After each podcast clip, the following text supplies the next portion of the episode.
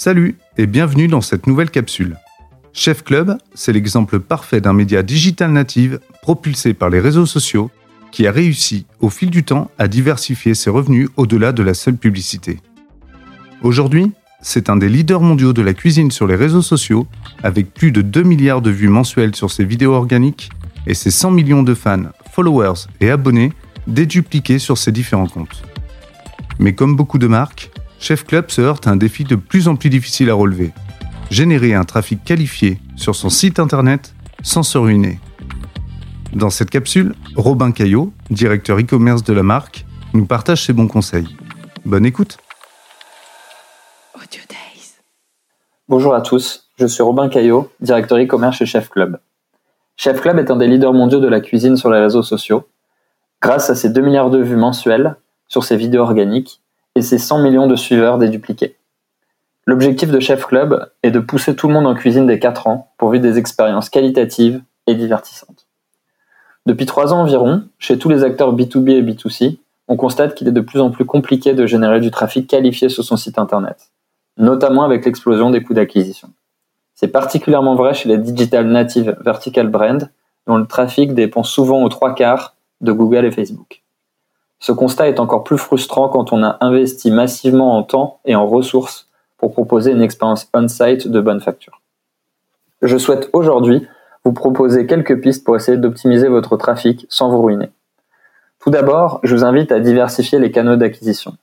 Très souvent, les annonceurs misent uniquement sur les canaux historiquement performants, SEO, SIA et le social paid. N'hésitez pas à aller investiguer d'autres canaux complémentaires comme le display, les native ads, l'influence, le performance content, l'emailing d'acquisition ou l'affiliation. Il en existe évidemment bien d'autres. Pour beaucoup, la mise en place et l'appropriation ne sont pas si complexes qu'imaginé. Et le coût d'un test est souvent abordable, sans compter que le ROI est parfois meilleur dans la durée. Si votre budget vous le permet, n'hésitez pas à prendre aussi un outil pour analyser en détail l'attribution et la contribution de chaque canal pour sortir de la vision vieillissante du first click ou du last click les modèles hybrides sont désormais bien plus pertinents. En complément de cette diversification, il faut aussi aller plus loin dans le suivi des indicateurs pour à la fois considérer le branding et la performance. Souvent, on se cantonne à un objectif, mais il faut parfois avoir plus large que ça. Par exemple, l'influence mixe ces deux types d'indicateurs avec à la fois du reach, de l'engagement et du clic sortant.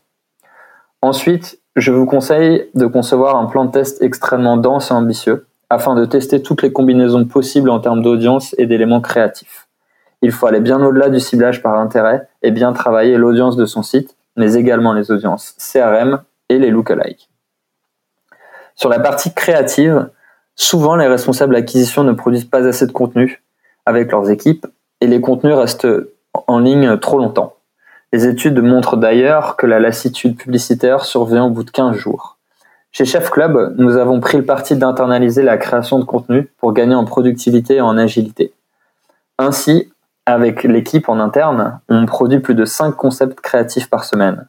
C'est important de réfléchir à des angles créatifs très différents en s'éloignant parfois des guidelines originelles de la marque.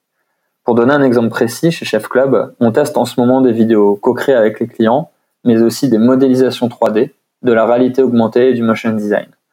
Cette approche un peu scientifique nous permet d'identifier les éléments avec la meilleure rétention possible, comme ce que nous faisons sur nos contenus 100% organiques. Enfin, je préconise de passer beaucoup plus de temps à surveiller la concurrence et les clients.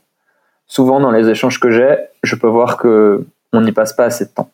Ça permet d'anticiper les tendances et d'avoir des coups d'avance. Quand je parle de concurrence, je ne parle pas uniquement de la concurrence directe, mais aussi de la concurrence indirecte, via des outils de veille pour analyser les sources de leur trafic, par exemple. Pour les clients, il ne faut pas hésiter à lancer des sondages et des focus group régulièrement. Ça vous permettra notamment d'affiner vos personas marketing. Bref, face à la complexité des parcours clients, à la fois dans les univers physiques et digitaux, et en général sur plusieurs appareils en parallèle, et aussi face à la complexité des décisions d'achat euh, qui sont de plus en plus averties, les prospects et les clients n'ont jamais autant comparé et analysé des produits ou des services, il faut demeurer particulièrement agile et humble pour cadrer au maximum les incertitudes. Cela passe par intégrer le fait qu'une campagne ou un canal qui marche bien aujourd'hui ne marchera peut-être plus demain. Il faut aussi se méfier des effets de seuil qui sont souvent minimisés.